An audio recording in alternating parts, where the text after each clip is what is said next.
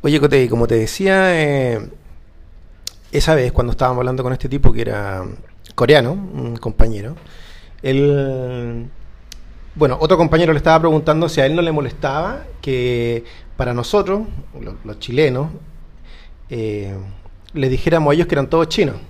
¿Ya? Y que, que en el fondo los metiéramos todos en el mismo saco, siendo Sí, pues eran el grupo de los chinos. Sí, de hecho. Y de hecho teníamos compañeros también de Taiwán y claro, para nosotros éramos, eran, eran los chinos.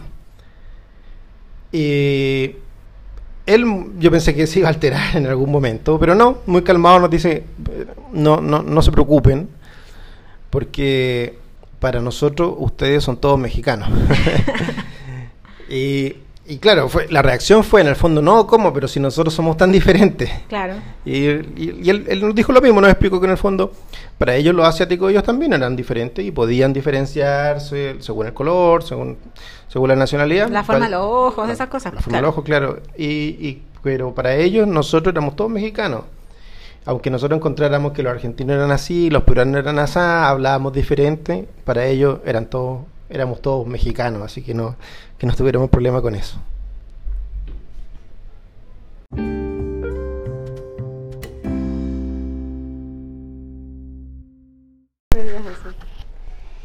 Ya. Hola, Raúl, ¿cómo estás? Bien.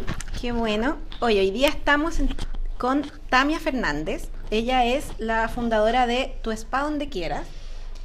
Eh, y queremos hablar un poco acerca de los prejuicios y la influencia que tienen a la hora de, empren- de emprender. ¿Cómo estás, Tamia? Hola, ¿qué tal? Muchas gracias por invitarme. Em, eh, bueno, hay mucho que hablar en cuanto a ese tema. Eh, bueno, lo que yo te puedo contestar en cuanto a los prejuicios, eh, una- bueno, yo soy extranjera, llevo en Chile ya nueve años. Eres de Ecuador, Soy de ¿cierto? Ecuador, Sí. correcto, sí. Llevo Oye, y antes no nos quieres presentar porque estamos con tu hijo también, Ah, sí. con Tomás. Así que si de repente escuchan ahí que hay algún, algún videojuego o algo, es porque Tomás está ahí, mientras lo estamos, pa- para no aburrirse, está con el celular. Tú vienes de Ecuador, entonces hace nueve años llegaste. Correcto. Hace nueve años igual había menos Menos extranjeros. extranjeros en Chile. Sí, la verdad es que había solamente una, un, un, un- un lugar de extranjería, un lugar de PDI, ahora está, hay muchas oficinas de PDI, de hecho ahora está automatizado todo el tema por el nivel de extranjeros que hay. Ha cambiado. Ha cambiado. Oye, pero primero cuéntanos acerca de tu emprendimiento, para conocerte un poco más con respecto a eso. Ya. Bueno, eh, Tu Spa Donde Quieras nació como la idea de llevar algo diferente, que no fuera lo mismo que fuera una esteticista, una manicurista o una masofilaxista a un domicilio, sino que hubiera algo que, que, que hiciera la diferencia. Entonces, en base a esa idea, empecé, empecé a, a recrear ambientación.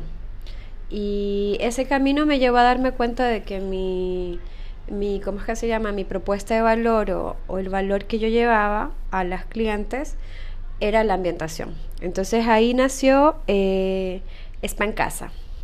Eso sucedió hace cinco años ya. Ya. Entonces luego seguí la idea, en ese momento me asocié con una amiga y yo solamente había estudiado eh, manicure. Entonces, eh, siendo mamá soltera, mi hijo estaba pequeño, entonces empecé a tomar todos estos cursos que hay, que dan el gobierno a través de OTEC como OTEC Esperanza o, o el CENSE o Más Capaz. Entonces ahí empecé a tomar todos esos, esos, esos cursos y, y bueno, ¿En el Eh, tema de la gestión o solamente como el oficio? Como el oficio. Ah, ya. Empecé como con el oficio. Si éramos solamente en ese minuto, éramos solo dos personas. Ya. No, pero me refiero a los cursos que tomaste. ¿Iban enfocados a, no sé, po, al tema de la administración o...? No, solamente era, iban enfocados, por ejemplo, eh, es que spa, la palabra spa enfoca, globaliza muchas, muchas. Por ejemplo, de hecho, spa se le llama al hecho de ir a un sauna y tomarse eso. Ya, pero lo que yo aprendí, contestando a tu pregunta, es que em- aprendí manicure, luego hice otra, otra especialización de manicure, luego tomé un curso de maquillaje, luego estudié estética. Entonces, ese camino empecé a seguirlo junto con la idea. Eh, hice mi primera despedida de soltera con, fuimos dos también, me tocó ir súper lejos a Curacaví. Eh, fue una anécdota muy, muy, muy buena, eh, en donde me empecé a dar cuenta que esto sí funcionaba. Entonces las mismas clientas me dieron la idea. Esto sí prendió, dijiste esto. Esto sí prendió. Eh, esto sí va a funcionar. Entonces empecé con una camilla, una silla y mantelería y flores para que se viera bonito. Entonces la gente le, le, empezó a gustar y más que todo el tema de las despedidas de solteras, porque la mujer ha cambiado mucho. Y bueno, y también un tema de que las mujeres eh, no cada, cada mujer es, es, es, distinta. Entonces, pero una cosa que nos, nos singulariza es que a todas nos gusta relajarnos, nos gusta conversar con amigas, eh, nos gusta arreglarnos las uñas, limpiarnos el rostro. Entonces, en eso, eh, eh, como que les encanta llamar a nuestro servicio. Porque, por ejemplo, si una novia, no sé, le gusta cierto tipo de música como el reggaetón, o le gusta, no sé, salir, o toman otras alternativas, por ejemplo. Pero aún así sigue siendo este el espacio como para, para como para, eh, ¿cómo te explico? Como para juntarse igual, independiente del perfil de la novia. Entonces, eso nos, nos llamó mucho la atención y nos empezaron a llamar y nos empezamos a recrear, postular distintos fondos, he ganado tres FOSIS y hace recién un año es que nació la marca como tal, tu spa donde quieras. Porque spa en casa empecé a darme cuenta de que estaba, ya lo habían tomado. Claro de que ya era ya lo habían comprado, entonces decidí crear un nombre y, y ahí nació Tu Spa Donde Quieras. Ah, ya. ¿Y ese lo compraste? ¿Compraste? Ese está ah, comprado, sí, está formalizado y todo. Me formalicé ya en octubre del 2018 como empresa. Así mismo, dando un salto al vacío. Eh, ¿Tú no habías emprendido antes en Ecuador? Sí, ¿sí? de hecho sí, yo eh, empecé emprendiendo, si lo ponemos de ese modo, desde el colegio. Ah, Yo vendía dulces en el colegio, a mis compañeras. Después, a los 18 años, me puse un restaurante, una cafetería. A los 20 me puse un sushi. Entonces, al final siempre está eso de emprender. Entonces, sumado a que eh, me separé y fui mamá soltera y enfrenté esos prejuicios que tú dices que hay, en donde por ser mamá no te dan trabajo en cualquier lado, por ser extranjera no te dan cualquier trabajo o por no tener un título profesional no te dan trabajo. Entonces no nos queda otra que empezar y emprender. Entonces eh, se podría decir un tanto que forzada tuve que hacer lo que hoy hago. Y bueno, lo disfruto ha sido complicado. Pero igual empezaste bien bien pequeña a emprender allá en Ecuador, entonces es como... Eso lo traía. sí, lo, traía. Eso lo traía, eso vino en mi ADN. Pero... ¿Y tu familia? Esta cosa como de ser busquilla eh, es algo que se ve harto en, en las emprendedoras, así como, no, yo ya que, que al colegio y lo vendía o Sí, yo creo que tiene mucho que ver en la seguridad que, que un padre proyecta a su hijo y, y, el tema. Porque yo recuerdo que cuando le dije a mi mamá que quería, yo estudié en un colegio de mujeres. Entonces allá se podría decir como algo así como un tipo de monja, pero era, era eh, estatal. Entonces allá te, te pedían eh, eh, tener la falda larga, no maquillaje. Y bueno, cuando eres adolescente tú sabes que empiezan las hormonas y uno quiere que verse más bonita, mm. etcétera. Entonces, ¿qué utilizábamos nosotras? Era el collar rojo. para que los labios se vieran rojos. Entonces yo vi esa oportunidad de negocio y llevaba a mi colegio a vender colla. Mi mamá fue la que me financió, me acuerdo que en ese, mira, me acuerdo perfectamente cuánto costaban los collas. En la bolsa de 24 collas costaba como un dólar, se podría decir como 600 pesos, más o menos 650 pesos por ahí. 780. Ya subió, ¿viste? Ay, la, última vez que compré dólar subió, sí, es verdad. Entonces eh, los vendía, me acuerdo de centavos de dólares y, casi que duplicaba. Entonces me gustó y después me pedían chocolate y así, pues, y así empecé y me, eh, me costeaba mi, mis gustos, como, no sé, una blusa, etcétera. Y, y lo que, lo que te ¿Y te gustaba? ¿Te gustaba eso? Me gustaba, sí, me gustaba. tú misma? Sí, sí, me gustaba. Y más que el poder comprarme fue el creer que podía hacerlo. No. Porque si capaz que si mi mamá me hubiera dicho, no, ¿para qué? No es necesario. O no, no. Ella me dijo, dale, toma, compra. Entonces, eh, y seguí y, y- y eso hizo que nunca, de hecho, una de las que más creyó en mí en esto, que fue cuando empecé a estudiar manicure, mi mamá sí mismo, porque yo recién me había separado, entonces mi mamá vino, me financió, me dijo, ya, toma, cómprate esmaltes. Entonces yo creo que el que alguien, quizá no sea tu mamá, tu papá, un amigo, alguien, crea en tú, eso es muy importante, crean que lo puedas hacer, porque eso hace que tú, tú creas que se puede, que creas. Y bueno, la mayoría de limitantes a las mujeres son las parejas, las parejas. De hecho, se ha comprobado que, que las mujeres que se separan son las que más emprenden. Claro. Porque, porque existen esos prejuicios que estábamos hablando. El que, ay, no, ¿para qué? Mejor quédate en casa. Eh, tengo, bueno, ahora trabajo con, tengo la ventaja de trabajar con la que fue mi profesora de manicure. Trabajamos juntas y ella aún sigue haciendo... Y tú le das trabajo a ella. Claro, sí. Mira tú. Sí. Las vueltas de la vida. las vueltas de la vida.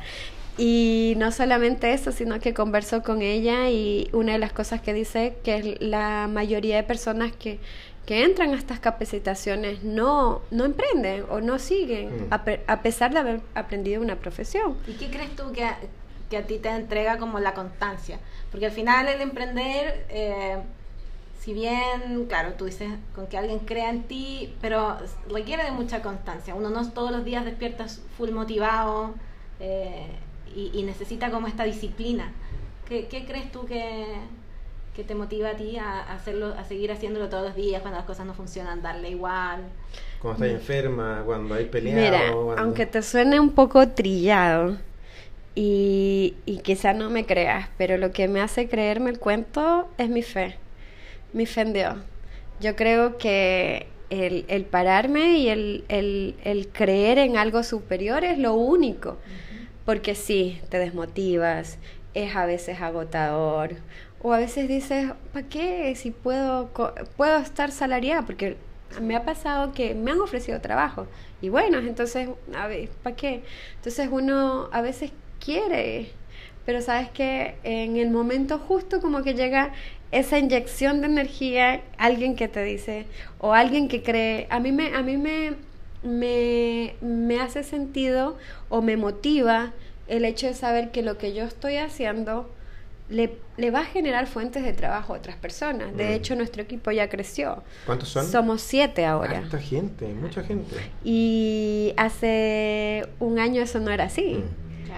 Entonces, eh, a- hace un año éramos tres las que trabajábamos. Si es que, si es que íbamos solo dos o tres. Oye, me imagino que también sien- sientes cierta presión al saber que siete personas dependen de la empresa que tú creaste, de tu empresa.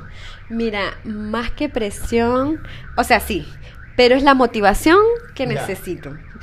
Porque capaz que si estuviera sola, iba- de hecho, cuando estaba sola, eh, habían, debo reconocer que hubieron momentos en el que yo dije, ay no, hoy no, hoy no, hoy no voy a trabajar, mejor me quedo viendo, viendo tele con mis hijos, cosas así. Sí, Pero- veces pasa como que tú decides, así, ya, si con lo que ya vendí me alcanza para terminar el mes, ¿para qué voy a seguir como sacrificándome tanto? Sí, o bueno, ya junté, pero si sabes que depende de alguien, que tienes cosas, que tienes... ah, De hecho, las mismas chicas me, me dicen, ¿qué pasó? ¿Cuándo sale? Entonces es como, "Ah, sí, sí, sí, ya, ya, ya, me estoy moviendo, me estoy moviendo, ya, ya, ya. Entonces, y estarlas llamando y bueno, eh, tuve este año, tuve la bendición de, de, de hacer una una nuestra primera reunión de equipo, poder contar co- contarles a ellas lo que esto significa y cómo empezó y, y es bonito porque cada una de ellas la he probado varias, pero ahora puedo decir que somos estables las que estamos. Eh, cada una de ellas está comprometida con esto, con la idea. Y también el hecho de que, de que no eh, se puede decir que también es como para ellas una fuente de ingresos que no, que le genera tiempo para tener estar con la familia. Oye, y esa es una de las cosas que también cuando tú estabas conversando dijiste, me han ofrecido pegas, me han ofrecido buenas pegas, y, pero tú has, has elegido seguir emprendiendo y, y al momento de como de poner en la balanza, ¿qué son las cosas buenas que te entrega emprender? ¿Por, por qué has elegido emprender? Más allá de que porque hay siete personas que dependen de ti, pero el tema del tiempo, de estar con los hijos, de repente, de poder manejar los tiempos, ¿ha, ha pesado en esa decisión? Mira, eh, eh, te puedo decir que sí, eh, es, eso es lo que más, una de las cosas porque que más me hace amar lo que hago, porque a mí me encanta lo que hago, es el saber que una, hay dos chiquititos que me están viendo y que les gusta, como que, ay, mi mamá, mi, mi hijo, así como, y mamá. Y otra es que tengo mucho, mucho más tiempo con las personas que son importantes en mi vida, como por ejemplo mis hijos, mis hermanos, mis amigos. Entonces, y, y aunque no diga, aunque no sea así como, ay, tengo todo un fin de semana con ellos, puedo decir que sí, esto me da para tener tiempos de calidad. Mm. Claro, porque yo siento que igual uno no es que tenga más tiempo, porque pucha que se trabaja, pero tienes un poco más de flexibilidad. Y si se enferma un hijo, si pasa algo, como que tú puedes permitirte reorganizar la agenda para poder estar. Claro, o, o estar cuando nadie más puede. Por ejemplo, yo he llevado a mi hijo a un parque un lunes y es más relajado todo y le gene- el no tener toda esa presión de fin de semana, por ejemplo, hace que, que yo le entregue mucho más tiempo de calidad a él, que, que creo que es más importante que todo el tiempo, porque igual emprender también requiere de muchas horas de trabajo. No es que estás todo el día en tu casa. No necesitas conectarte a redes, necesitas hacerte una programación, necesitas juntarte con gente. Y es más difícil desconectarse también, creo yo, porque la pega muchas veces tú terminas ya a las 6 y terminas ya a las 6, te fuiste para tu casa y, y, bueno, quizá hay gente que sigue pensando en la pega, pero yo, al menos cuando yo trabajaba me iba a las 6 y me iba a las 6 y chao. Pero cuando uno está emprendiendo, está ahí como todo el día, te puede llegar un correo a las 12, te y a veces son correos urgentes o un correo importante que estabas esperando. De hecho, también, eh, cuando estábamos conversando antes de empezar a grabar, eh, porque sí, nos habíamos conversado ya antes, nos contaste como algo acerca del, de estos prejuicios que, que a ti te había llamado la atención, que te había pasado eh, acá ya emprendiendo. ¿Nos Sí. puedes contar de nuevo para que... Ah, bueno, uno de los prejuicios, bueno, sería un tanto como sociales, es que eh, eh, me vieron y me, bueno, entre tanta conversación, me dijeron, ya, me dijeron que, que no parecía de la comuna de donde, me preguntaron dónde vivía, entonces yo le dije, yo vivo en Cerro Navia. Y me dijeron, uy, no pareces de Cerro Navia. Entonces me pareció prejuicioso porque ¿Cómo caracter cómo se, me pregunté yo, cómo es una persona que vive en Cerro Navia? Porque yo camino por ahí y me veo igual que todos. Entonces, y bueno, no sé, podrían haberme dicho, no sé, porque tengo un tono de piel diferente, pero de hecho me podrían haber dicho, no sé, eres extranjera, pero de Cerro Navia era como, no eres de ahí, entonces fue, lo encontré muy clasista. ¿Y en, ¿tú, tú crees que en tu país era men- es menos ese tipo de... ¿Con- ¿Consideras que los chilenos somos menos clasistas en ese sentido? Yo diría que los latinos somos clasistas. Los latinos, es una enfermedad latina. Porque en Ecuador pasa exactamente lo mismo. ¿Sí? Sí. De hecho, eh, yo diría que pasa más que acá. Porque allá te tratan, bueno, también acá de el teléfono que usas, la ropa que cargas, como que te hacen un Photoshop. Entonces yo diría que es como latino eso. Porque eh, en, en otros países no, no tienen ningún sentido cómo vistas o cómo hables o cómo te veas. yo, yo me acuerdo, bueno, a lo mejor a ti no te tocó verlo, pero an- años atrás, cuando todavía había como teléfono fijo, acá los teléfonos como que iban demarcando la zona. Los que empezaban con 281 eran de la Florida, los que empezaban con 228 eran de las Condes. Y a veces tú incluso para poner un emprendimiento, una empresa, tratabas de tener el número de la otra comuna porque te daban como más estatus al final. Entonces sí, eso pasa. Y sigue pasando al final. Con... Sí, sigo pensando. Yo creo que son prejuicios, pues, que tenemos, porque eh, creemos que ciertas personas se pueden o se van a comportar de cierto modo por haber sido criados de cierto modo o de qué país, por ejemplo, eh, el ser extranjera también genera un prejuicio en las personas. Entonces, mm, o, o, no sé, o lo utilizan como insulto. Recuerdo que una vez una persona me dijo peruana tal por cual. Y yo dije, a mí no, para mí no es un insulto. Yo dije, ¿cree que me ofendo? Dije, no, nada que ver. Pero le dije, entonces para esa persona sí era un insulto. Entonces, eso es un prejuicio. El que por ser de tal nacionalidad signifique que es un insulto, es un prejuicio. ¿Y eso te, tú sientes que te ha afectado en el tema del emprendimiento? Porque tu emprendimiento igual es bien como, por ejemplo, es como femenino, es, para mujeres.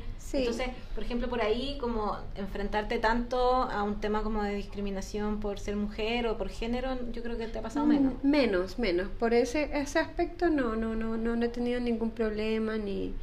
No, al contrario, yo creo que hay un prejuicio bueno para mí, yo creo que ahí el prejuicio sería que por el hecho de ser extranjera y venir de cierta zona, es como ellos son especialistas.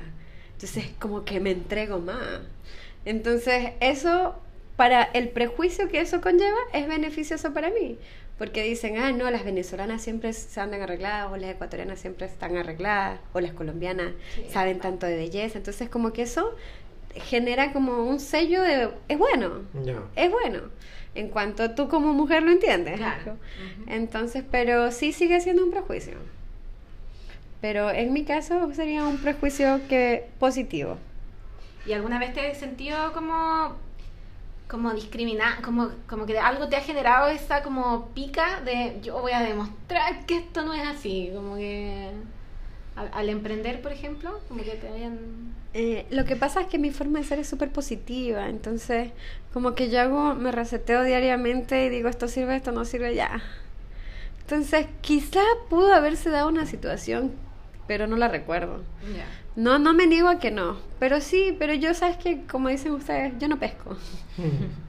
no pesco, bueno, en los mismos cursos también, sí, ahora recordando, sí, en los mismos cursos tuve muchos muchos inconvenientes que me metían en líos de mujeres. Tú sabes cómo somos las mujeres a veces. Entonces, pero yo, ay, sí, ya, bueno, y seguía como si nada y listo. No me involucraba más allá, porque yo tenía una perspectiva de que yo voy a esto, yo voy a estudiar, yo voy a hacer esto. Y de hecho, en mi curso de estética tengo, yo hacía un recuerdo este fin de semana con una de las amigas que que hice en ese lugar, eh, que me quedé con lo mejor de ese curso, porque me quedé con cuatro chicas con las que ahora hablo, que son unas excelentes mujeres, cada una luchadora, y entonces dije, no, me quedé con lo bueno, y lo resto que no sirvió, chao nomás, pues, como dicen. Bueno, yo creo que eso también es una característica de, de los emprendedores, al final lograr ver el lo positivo, no ver los fracasos necesariamente como fracasos, sino como experiencia, aprendizaje. Sí, pues es que yo creo que si, si te lo hicieran fácil no sería tan bueno como es, porque al final, eh, por ejemplo, tú te pones una meta y llegas a esa meta y como dices, esto era... y por esto luché tanto y no, ahí sigo, vamos, sigamos, luchamos, luchemos por otra meta y sigamos.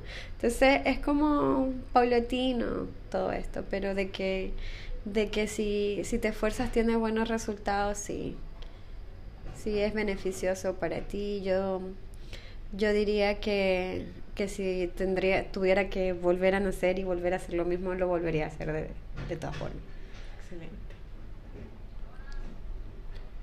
Eh, oye, y tu camino como de emprendimiento ahora, ¿qué, si tuvieras que aconsejar a alguien, ¿qué, qué, como en, en, dos, en dos cosas, dos consejos que tuvieras que darle a alguien que va recién a emprender, ¿qué, le dirías? Ya, ¿qué consejo daría a una persona que va recién a emprender? Eh, una es que sea claro en sus objetivos, porque emprender es una cosa y, y, y tener una empresa es otra cosa. Porque, por ejemplo, emprender es desde yo vendo un lápiz, estoy emprendiendo, estoy generando un recurso en función a eso. Pero, por ejemplo, la mayoría de errores, lo que siempre cometen es que no, no, no se ven en un futuro. Entonces empiezan como eh, ya, ok, estoy vendiendo vasos y necesito que esos vasos me mantengan. Y no funciona así. Para yo generar recursos de un, de un vaso, una taza, qué sé yo, si vendes ese tipo de productos, tienes que vender en masa. Entonces tienes que aterrizar lo que quieres con lo que puedes. Porque si no, la mayoría de personas se frustran. Entonces, creen que no tienen no tienen las ganas o que no, no sirven para eso y terminan y se vencen. Entonces yo creo que lo primero es ser claro con lo que quieres y aterrizado. Y entender que los objetivos no se, no se hacen de un momento para otro. Eh, los objetivos van de forma paulatina y tienes que, tienes que seguir, seguir. Esto no me funcionó ya, ok, vendía tazas y nadie, solo me vendí cinco tazas. Entonces las tazas no me funcionan, sigamos, vendamos otro producto, no perdamos, rematemos. Saber cuánto cuesta tu producto también es muy importante porque si tú no eres organizado en ese aspecto vas a perder. Y, y la gente, yo creo que no, la mayoría de personas que emprenden no les duele el dinero, sino les duele el tiempo que invirtieron o el sentir que fracasaron. Pero si hubieras tenido tus, tus, cosas claras, tus objetivos claros, te hubieras dado cuenta en qué fue que erraste y no desistirías, sino que simplemente no cometerías el mismo error y seguirías. Entonces, e, es, importante, es importante estar claro con eso. Yo diría que ese sería mi concepto. Perfecto. ¿Y tú tienes más o menos definido cómo va a crecer tu empresa de aquí a cuánto? ¿Se tres años? Sí, de hecho tengo una nueva idea. De hecho, este, eso también te quería contar. No es necesario que lo diga, porque te la pueden copiar. no, yo creería que no. Mira, lo que pasa es que ya te conté que estamos funcionando de forma micro. Entonces yo me pregunté cómo hacer de esto micro macro. Entonces, junto con mi equipo, decidimos crear una fundación que ayude a mujeres como yo y les dé como herramienta de trabajo la marca. Como por ejemplo, ¿a qué me refiero alguien como yo? Mamá soltera, eh, que al final está llena de todos estos prejuicios que estábamos comentando anteriormente, estos miedos y todo, y dar, capacitarlas y si desean que emprendan por sí solas o que a través de la herramienta de trabajo, porque una de las ventajas que tenemos cuando estudiamos es que eh, esta carrera, eh, ejercerla es costosa, porque estamos hablando de un esmalte, por ejemplo, un esmaltado permanente cuesta 15 mil pesos. Entonces, para empezar en manicure son mínimo 200 mil pesos y no todos tienen los recursos. Con dos colores de esmalte. Dos colores. No, pues tienes que tener más o menos un kit de, de 15 esmaltes. Entonces, más la lámpara, que esto, que acá. Entonces, es un, es un costo que no todo el mundo tiene. Entonces, en vista de eso, decidimos eh, crear esta, bueno, la fundación va a ser en, temas como tal, fundación, pero a su vez es eh, la marca, que esto es para donde quieras, le va a generar la herramienta de trabajo, es decir, que las personas que, que deseen no van a tener que invertir y así mismo pueden, pueden ejercer, pueden como trabajar. franquicia, como que tú lo vas a mandar con tu nombre, pero, pero no vas a ir tú Exactamente, esa es la idea. Eso sería lo macro y ese es mi, mi, mi proyecto futuro en unos años más. Qué bueno. Eh, ¿Nos quieres dejar tus redes sociales para la gente que no? Igual lo vamos a dejar después en el post eh, escrito, pero si nos cuentas cuáles son para que la gente se pueda meter a verlo. Ya, eh, se llama tuespadondequieras.cl. Nos pueden encontrar en Instagram o en Facebook también. encuentran con el mismo nombre? Con el mismo nombre, tu spa donde quieras. Excelente. ¿Y tu especialidad entonces son la, los spa para despedida de soltera. Sí, una de las cosas que más nos llaman es el tema de las despedidas de soltera tipo spa. Tú, llevas, tú llevas todo el spa al lugar. Todo, todo el spa al lugar. Sí, estaba viendo fotos con camilla, con flores, con piedras, con todo. Con todo, sí. Eh, spa para dos también, por ejemplo, regalos de aniversario, ahora, que se viene el 14 de febrero también. Regalos del Día del Amor y la Amistad, masaje. ¿Con la empresa? Me imagino que también han hecho o no. Sí, pero sabes que mi, mi nicho no es empresas. Yo, mi nicho es como ir a casas. Eso es como lo que más me interesa, porque... Pero si un jefe de buena onda, eh, que tiene, no sé, un equipo de muchas mujeres, quisiera regalarle medio día... pero no hay muchos jefes así, te cuento. no. Entonces, en todo Chile, ¿cuánto encontraría? Uno, dos. Bueno, de pronto si llamamos a Farca y le ofrecemos la otra. Pero, por ejemplo, no sé, yo me imagino cuando, no sé, mi mamá cumple 60, ya, regalémosle entre las hermanas. y Exacto, sí, sí nos han llamado. Sí nos han llamado un día de spa para una sola persona, en donde la mamita se hace facial, manicure, pedicure y masaje. Un día completo para ella. Sí, sí, sí, sí. Ese, ese también es como, como lo que estamos enfocados en brindar. Y el tema de la despedida soltera le ha funcionado bien, parece, ¿no? Es como Soltera. fuerte. ¿Soltera? De soltera, sí. Sí, Les ha soltera. funcionado bien. Sí, nos ha funcionado bien, porque es una acción completamente distinta a la actual. Ya. Es como un día de spa El con las amigas. tranquilo igual, ¿o no? Porque- Eh, ¿Sabes qué? La mayoría es muy gracioso escuchar a las clientas como porque lo- los novios están como "Ah, se fueron a la despedida soltera y no tienen idea de que esto es súper sano. Entonces, pero obviamente mm, hasta que no lo sepan se quedan con la con la incertidumbre. sí. Bueno, también si alguien está escuchando, si alguna novia está escuchando, le puede decir al novio, no, sí, va a ser un- una, no- una tarde de spa. Y ahí puede hacer lo que quiera.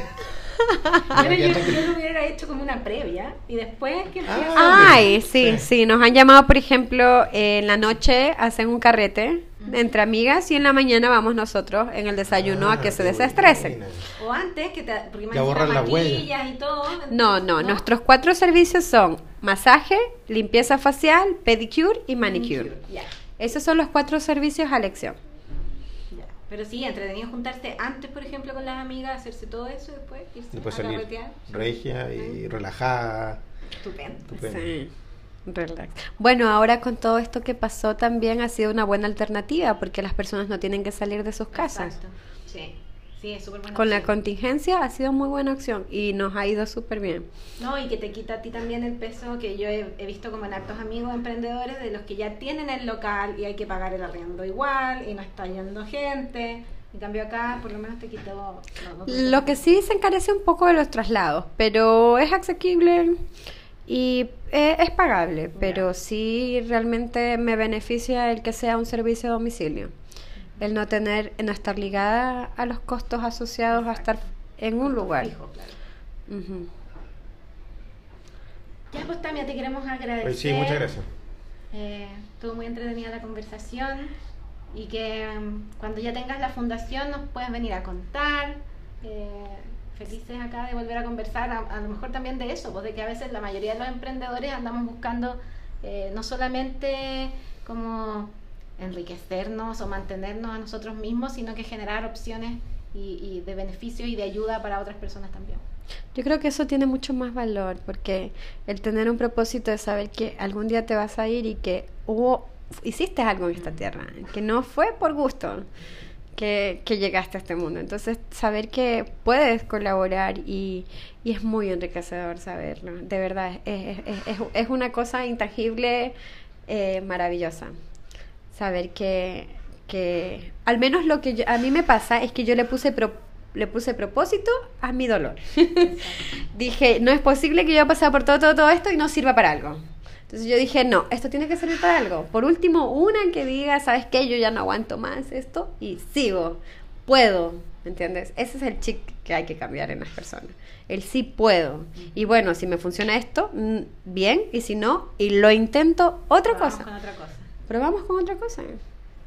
Sí, ya que nuestro tema de hoy era, tenía, queríamos que, tuviera relación con el tema de los prejuicios y hablar acerca de eso, yo creo que una de las cosas que me queda más claro contigo es que uno también puede dar vuelta a los prejuicios, no solo quedarse en los negativos, sino que los positivos, traerlos para tu lado en el fondo, hacerlos carne y hacer que te beneficien, como el tema que tú decías de que las venezolanas, las ecuatorianas eran expertas en el tema de la belleza, o sea, cómo uno sufre prejuicios malos, pero también hay ciertos prejuicios buenos y a eso uno les puede sacar provecho. Por supuesto, por supuesto. Eso, pues muchas gracias también. Muchas gracias. Gracias a ustedes por invitarme. Bueno, y vamos a empezar con esta nueva sección que la va a hacer Coté, que es una recomendación de un libro para los y las emprendedoras. Sí, bueno, esta- yo quiero traer y comentar acá, eh, no necesariamente los libros más conocidos que como que todo emprendedor debiera haberse leído, tipo, no sé, Padre Rico, Padre Pobre, o de repente algún día traigo alguno así, pero quiero como traer otro tipo de libros que, mm, que a mí me han servido y que siento que, le puede, que son un poco más desconocidos y que le pueden servir también a, otros emprendedores. Y como este es el primero que voy a recomendar, traje uno que se llama ¿Qué harías si no tuvieras miedo? Que es de Borja Vilaseca, que es un autor español, y que lo escribió precisamente después de la crisis, bueno, en plena crisis económica española, cuando eh, el, nivel de cesantía estaba por las nubes. Y mm, él como que se planteó, eh, de hecho parte diciendo, este libro es un experimento, pretende remover tus creencias acerca del dinero, el trabajo y el consumo, puesto que estas han tenido en gran medida han determinado, perdón, en gran medida tu lugar en el escenario laboral. Entonces, bueno, él nos plantea que nos educaron para ser empleados obedientes, consumidores pasivos, eh, y nunca nos planteamos otra perspectiva acerca de la economía. Y que las crisis, como está pasando ahora en Chile, por lo general son... Me suena, me suena familiar. Claro, las crisis son momentos en los que uno como que puede replantearse la vida, lo que quiere hacer con la vida. Y que una buena pregunta inicial podría ser como, ¿qué haría yo si no tuviera miedo? Miedo a fracasar, miedo a inventar algo distinto, o incluso miedo, como es un miedo que uno no analiza mucho, que es el miedo a, que me salga bien. Eh, ¿Qué pasa si invento algo y la cuestión crece y se hace como inabarcable para mí, etcétera? Así que esa es mi recomendación, se llama ¿Qué harías si no tuvieras miedo?